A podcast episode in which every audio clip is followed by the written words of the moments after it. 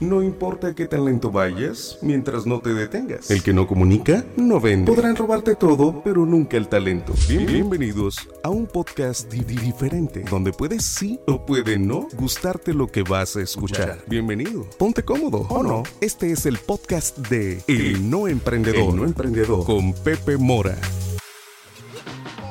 ¿Qué tal amigos? Estoy en este nuevo video podcast porque voy a grabar un podcast porque Freddy me regaña y me estoy acercando un micrófono porque los escucha bien pinche. Eh, fíjense que el día de hoy me invitaron a una plática a las 3 de la tarde eh, ni traigo reloj, a las 3 de la tarde, de eh, finanzas, de dinero, los dineros en el emprendimiento, ¿no? me hablaron del Tech Milenio, que si quería una charla, y me pareció interesante porque creo que todos los emprendedores, eh, una de las patas de las que cogíamos, en la mayoría de los casos, claro, porque hay millonarios riquísimos de mucho dinero, eh, es en el tema de, los dineros. O sea, en mi experiencia personal, pues vengo de una familia que no tiene tanto recurso. Eh, mi padre siempre batalló, nos dio educación, pero no había para más, ¿no? Entonces, el tema del dinero al emprender siempre fue, pues, un obstáculo que habría que vencer, ¿no? Entonces, estoy preparando la presentación y, y la quise enfocar a cómo hacer dinero sin que sea tu dinero. porque yo siempre he dicho, ¿no? O sea, si no tienes dinero, pide. ¿Sí? Y eh, dinero llama dinero, pero no necesariamente tiene que ser tuyo, ¿no? Entonces ahorita estaba viendo la, presentación y estaba haciendo varios puntos. De hecho, aquí si, me si estoy volteando a la cámara, eh, digo, a la, esta, es porque hice 10 puntos. Reglas para crecer el negocio. Estas son eh, varias reglas que nosotros hicimos, que se las voy a decir rápido porque no quiero que el video se me haga muy rápido, pero eh, bueno, muchas de ellas tienen que ver con el tema de finanzas y se los voy a explicar. La primera regla, tratarnos como empleados. O sea, cuando emprendemos y sobre todo cuando empezamos, eh, no somos empleados de nuestras compañías. Entonces, se convierte como el cochinito para nosotros de sacar dinero. Entonces, no tienes un, sueldo fijo, no tienes tus prestaciones y entonces te vas de vacaciones y sacas de tu negocio. Eh, eh, quieres un carrito y sacas del negocio. Y eso no se puede porque lo que estás haciendo es sangrar. Lo que estás haciendo es que tu compañía no tenga capital, no tenga fortaleza. Entonces, trátate como empleado y ese empleado ahora sí puede ser un empleado bien pagado que tenga su sueldo y que aparte ese empleado sea socio y tenga un reparto de utilidades una vez al año. Entonces, trata como, empleados. Tener buen sueldo y algo de prestaciones. Este empleado tiene que tener ciertas comodidades. A lo mejor la empresa te va a pagar el carro porque es deducible, entonces a lo mejor te va a pagar gasolina. Entonces tienes tu prestación. También es importante que estés en el seguro social porque si no a la larga, cuando envejeces como yo, que se te cae el pelo, pues no vas a tener una pensión. Entonces, trátate realmente como empleado y como empleado date tus prestaciones. O sea, si necesitas un seguro de gastos médicos porque puedes enfermar y si te enfermas, pues vas a descapitalizar tu negocio, ¿no? La siguiente es reinvertir las utilidades. Mi padre durante 10 años no sacó las utilidades de los negocios. ¡Qué chinga! Durante 10 años, eh, me acuerdo que mi hermano y yo lo que hacíamos es que lo único que teníamos acceso en el tema de los dineros era comprar buenos carros, nada más. Entonces no teníamos acceso para comprar algo más que un vehículo. O sea, claro, ropa, salidas, pues sí, pero nunca había tanto dinero. Ya después de 10 años, pues ya esto cambió, ¿no? Invertir en activos a largo plazo. Otra, otra cosa que nosotros hicimos financieramente es comprar cosas buenas que duraran. O sea, comprar activos que, que, no necesariamente fueran desechables, ¿no? Entonces, al día de hoy hay sillas en la compañía, hay la, la bodega, está eh, eh, las oficinas, que son activos que permanecen durante mucho, mucho, mucho tiempo. O sea, en estos 30 años hay cosas que aún conservo y que nunca tuve que sustituir. Entonces, es bien importante que cuando inviertes en dinero, ahí siempre queremos pichicatear. Entonces, compras una, por ejemplo, una silla pedorra pues sí, pero los cuatro meses, cinco meses ya las patas ya se le cayeron. En cambio, compras una silla buena y a lo mejor te dura años. Entonces, tienes que aprender a invertir en eso. Contratar talento. O sea, financieramente hablando suena como que incongruente, ¿no? El talento cuesta, entonces eh, vas a, tener mayor eh, nómina pero es que financieramente hablando pareciera como que es una trampa, pero no, no es así. El talento te genera negocio. Entonces yo creo que una de las mejores inversiones, hablando en temas financieros, es contratar talento.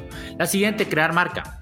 Si nadie te conoce, por más chingón que sea tu producto o servicio, nadie se va a enterar.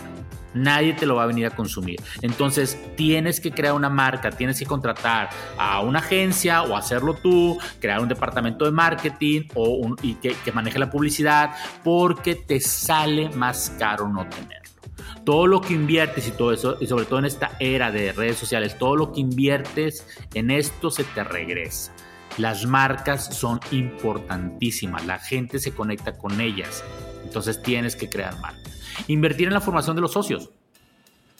Eh, mi hermano estudió maestría, yo invierto en comprar libros, en tomar cursos en línea. Entonces, siempre estamos teniendo gastos, si le quieres llamar así, en los socios. O sea, siempre, siempre tenemos eh, asesores que nos ayudan a tomar mejores decisiones. Entonces, el socio lo tienes que hacer crecer.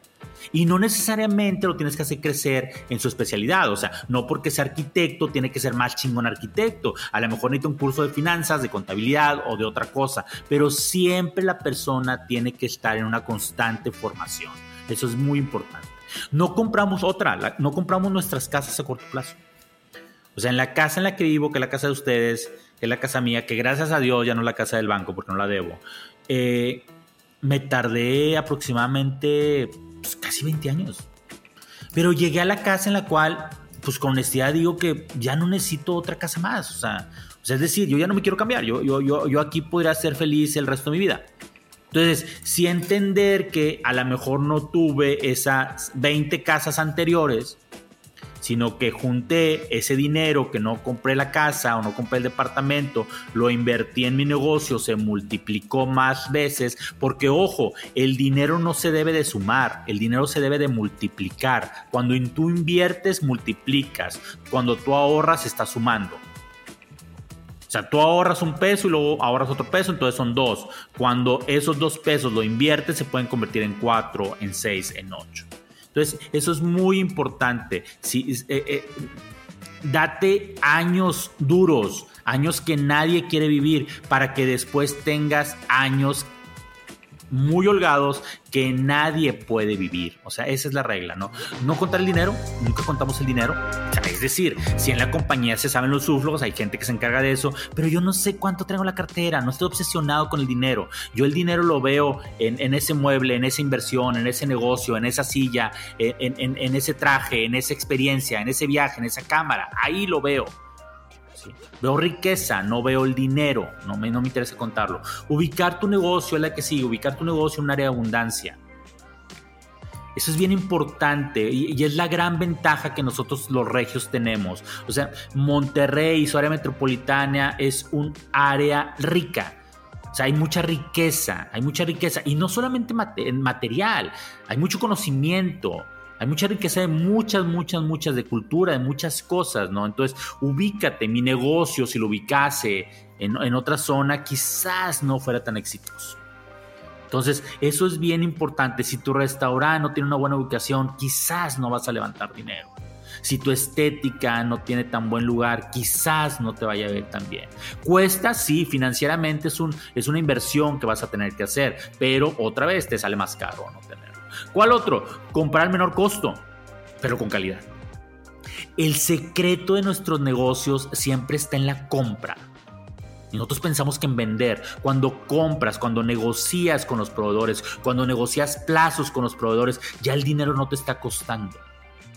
Nosotros así empezamos los negocios. Las primeras operaciones no teníamos el capital para venderlas, pero sí teníamos la fortaleza para poder comprometernos a ese tipo de cosas. Cuidar la gallina de los huevos de oro. Tienes que cuidar a tu empresa, tienes que respetarla.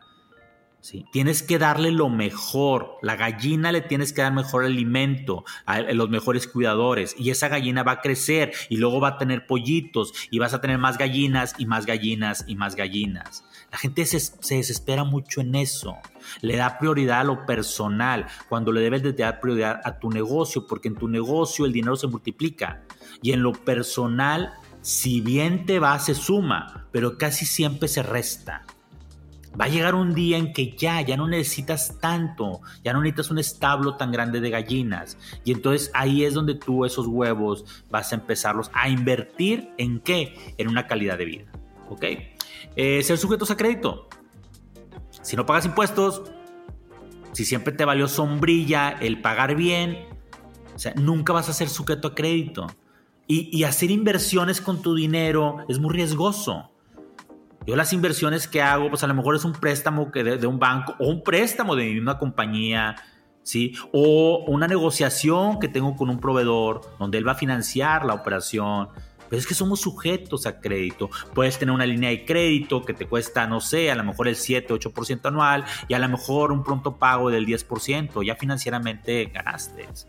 Entonces, siempre la persona que tiene capital, es la, que tiene acceso a los dineros, siempre va a tener una ventaja competitiva. Entonces, tienes que tener acceso a ese dinero. Si estás jodido, pues tienes que eh, pagar la tarjeta de crédito, sacarla, no tenerle miedo, irla pagando bien para que el banco te vaya reconociendo y a la larga seas un cabrón que tenga crédito. Y la otra, la última, ya, porque este se hizo muy largo, ya van 10 minutos, regresar a la sociedad. Siempre tienes que regresar a la sociedad. Y ojo, no significa que lo hagas afuera de la compañía. Sociedad también son tus empleados. Sociedad también son tus proveedores. Sociedad también son tus amigos. Siempre tienes que regresarles algo. Mucha gente me dice, ¿por qué haces lo del tema del no emprendedor, cabrón? Eres iluminador y aparte eres fotógrafo y te va bien. Y es que tengo que regresar algo, cabrón. O sea, tengo que, a la gente que me escucha, a la gente que me ve, o sea, deben de entender que aún un pendejo como yo, jodido, feo, eh, no, no, no, está tan feo, jodido, eh, eh, no sé, pelón si quieres, a lo mejor, no sé, soy mamón, le puede ir de una manera buena, porque a ti no? O sea, ¿qué te falta, cabrón? Tienes dos brazos, dos piernas y aunque tuvieras una, la puedes hacer, ¿no? Entonces, siempre tienes que regresar algo a la sociedad. ¿De qué manera? De la manera en que eh, tú, eh, tú, tú quieras de la manera en que a ti se te haga más fácil, pero no seas mezquino, no te vas a llevar nada, nada, nada, absolutamente nada. No te vas a llevar nada, entonces tienes que regresarle algo a este bien. Eso es todo por hoy en este video, eso es todo por hoy en este podcast. Freddy, creo que sí lo grabé bien. Nos seguimos viendo, nos seguimos escuchando. Feliz Friday. Reviéntense si quieren, pero pues mañana sí pueden jalar, jalen también, no, no son cabrones. Y el lunes, otra vez, esperen la frase pendeja a las 7 de la mañana de arroba el no emprendedor. Síganme para más consejos, arroba el pepe-mora, arroba el no emprendedor y nos seguimos viendo, escuchando. Bye, bye, bye, bye. Con estómago removido y listo para la acción. Escuchaste un episodio más de El No Emprendedor, hecho para endulzarte el oído o apurarte a emprender. No pierdas más tiempo. Gracias por escuchar el podcast de El No Emprendedor.